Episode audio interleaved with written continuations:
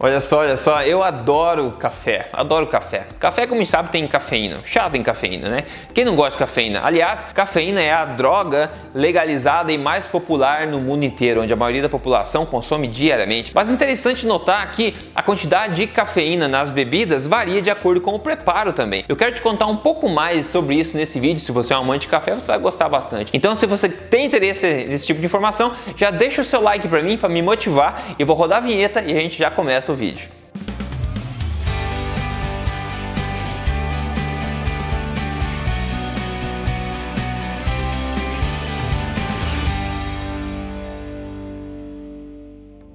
Tudo bem contigo? Bem-vindo ao meu canal. Meu nome é Rodrigo Polesso, eu sou especialista em ciência nutricional e também autor do livro best-seller da Veja chamado Este Não É Mais um Livro de Dieta. Mas mais importante do que isso, eu tô aqui semanalmente contando para você aonde? Na na lata as verdades sobre estilo de vida saudável, saúde e emagrecimento, tudo baseado em evidência, sem balelas. Então vamos falar de cafeína hoje aqui. Cafeína, que coisa, não é verdade? Bom, primeira coisa, o pessoal que faz alimentação forte tende a não precisar de cafeína para se manter com energia à disposição, porque a alimentação forte já dá isso para você. Agora tem muita gente tomando inclusive suplemento de cafeína porque não consegue ficar em pé, não consegue deixar o cérebro funcionando. Isso é falta de comida de verdade, é falta de alimentação forte. Se você conhece alguém assim, passe esse vídeo para essa pessoa, ok? Vamos lá. Cafeína é um estimulante do sistema nervoso central do corpo, ok? Não tem novidade sobre isso. Agora, o que talvez você não saiba é que cafeína está presente aí em sementes de várias plantas e também na folha de várias plantas. E claro que o exemplo clássico aqui é a planta do café, não é verdade? Agora,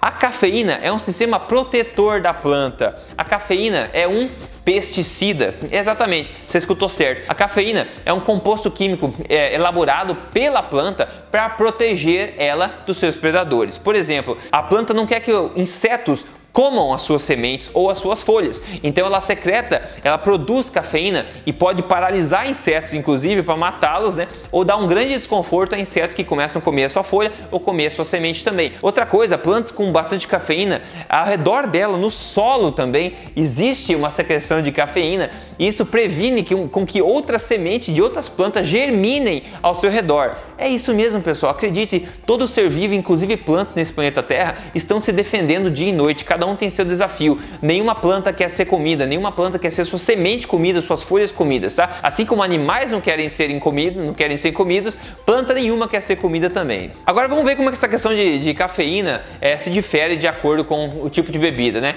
Para começo história, isso varia de, no café em particular, a quantidade de concentração de cafeína varia de acordo com a preparação do café e varia também de acordo com o tipo do café. Por exemplo, o café do tipo arábica, que é o mais comum hoje em dia, tem metade basicamente da cafeína da variedade robusta. Robusta é uma variedade original da, da África, um dos primeiros e primórdios do café. Ainda existe hoje em dia um café mais forte e tal, mas hoje em dia o pessoal valoriza mais a, a variedade arábica. E a variedade robusta tem o dobro basicamente da cafeína do que a variedade arábica. Outra coisa também é que quando você torra o grão bastante, né, você torra ele cheia bem escuro, uma torre escura, você acaba diminuindo um pouco a quantidade de cafeína daquele grão. Só que para todo, né, como todo entendedor e apreciador verdadeiro de café sabe, você torrar o grão além da torra média, você está estragando o grão. Você está queimando qualquer notas, nuances daquele grão. Então a gente entende que se você gosta de café, você escolhe sempre uma torra média ou uma torra meio leve para você provar todas as nuances daquele grão de café.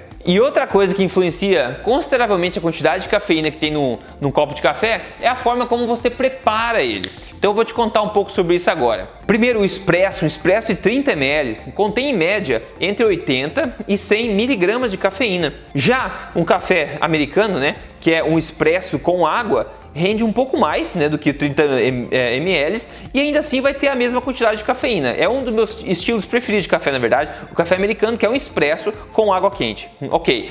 Depois a gente